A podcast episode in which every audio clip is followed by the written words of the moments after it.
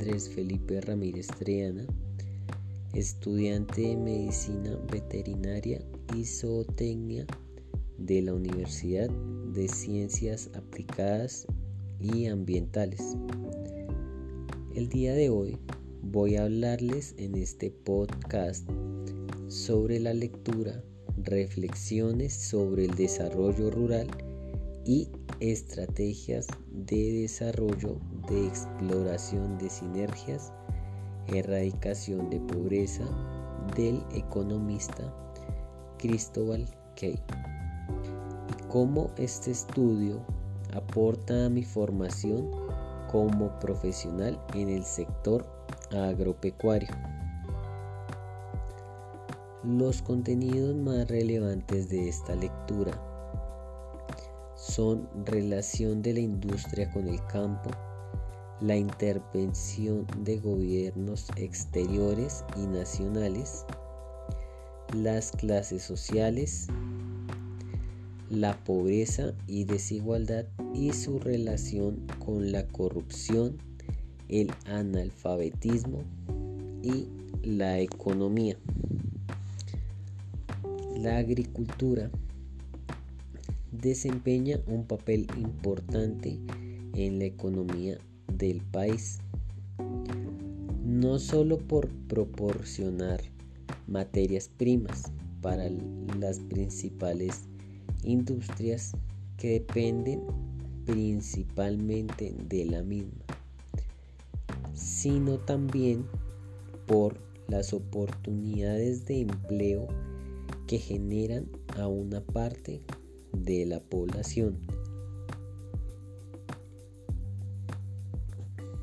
Sin embargo, esta presenta una serie de problemáticas ambientales y sociales, tales como la desigualdad y la pobreza, que afectan en gran parte a la población más vulnerable del país.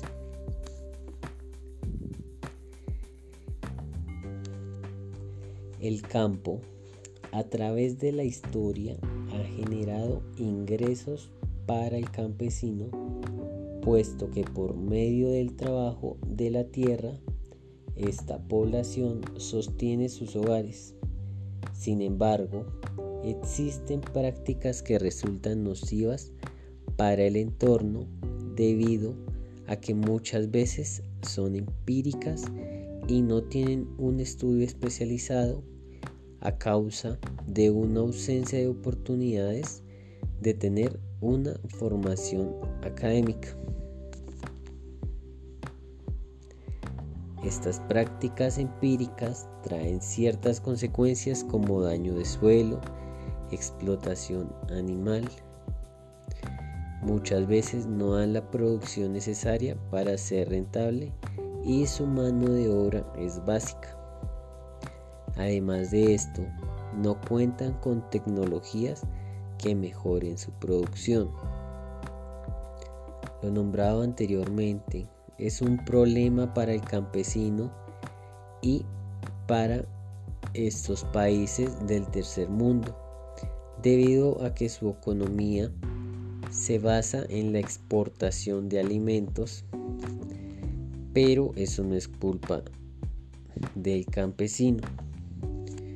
Los culpables son las clases altas, que como lo nombra en el texto, están conformadas por terratenientes y campesinos ricos, que junto con las grandes empresas y multinacionales buscan explotar todos los recursos y buscar distintas estrategias con el fin de que el campesino no genere mayores ingresos.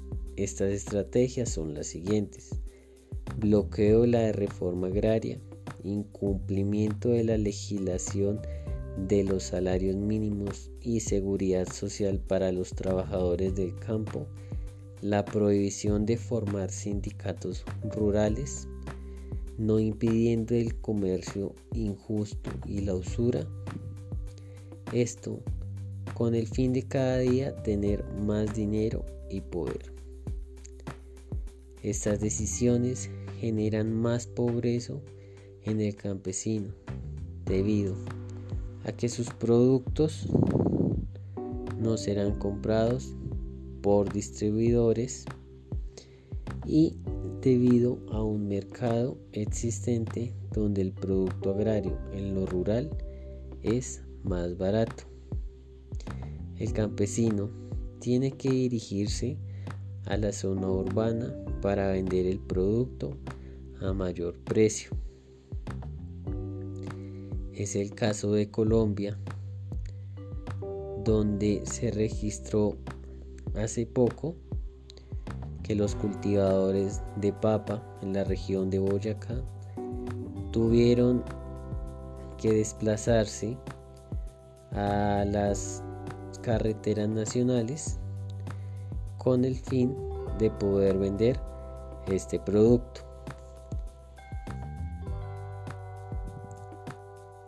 En mi formación es importante el análisis de la lectura porque me muestra y me da a entender las razones por las cuales el campesino no cuenta con recursos económicos necesarios y cuál es su principal competencia.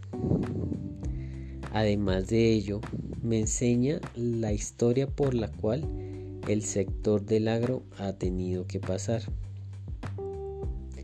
Por otra parte, el texto deja ver algunas políticas que se han implementado, resaltando la forma en que las que éstas han impedido el progreso del campesino y el aumento de sus ingresos económicos. Esta lectura también me enseña que es importante estar actualizado en materia de agro y conocer las modernas tecnologías que ofrece el mercado de países desarrollados ya que si tengo un sistema de producción y le implemento novedosas tecnologías, su productividad subirá aumentando las ganancias, acumulando el capital y un crecimiento económico como lo nombraba el texto.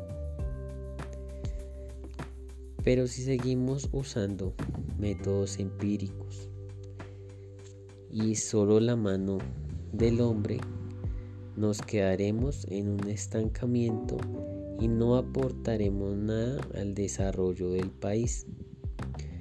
Por eso es importante estar informados y capacitados para que en el momento de salir a laborar tengamos los conocimientos necesarios para enseñar y poner en práctica nuestro conocimiento con el fin de aportar un grano de arena para el avance y desarrollo de nuestro país, sin dejar a un lado una perspectiva social que tenga en cuenta el bienestar de los trabajadores del campo. Pero no es posible reemplazar toda la mano de obra por procesos tecnológicos porque entonces se genera desempleo, aumentando así los índices de pobreza. No se puede solo pensar en explotar las materias primas, porque en primer lugar los recursos son escasos y en segundo lugar hay que tener una perspectiva social. En concordancia con el artículo en el que se critica las perspectivas neoliberales de producción masiva y los procesos automatizados de producción, no puede pensarse solo en términos de dinero, pues el agricultor necesita sustento y que su mano de obra sea demandada. Se puede llegar a un equilibrio en la implementación de la tecnología para hacer más rápidos y efectivos los procesos productivos y a la vez generar empleo en pro a la erradicación de la pobreza. Muchas gracias por la atención prestada.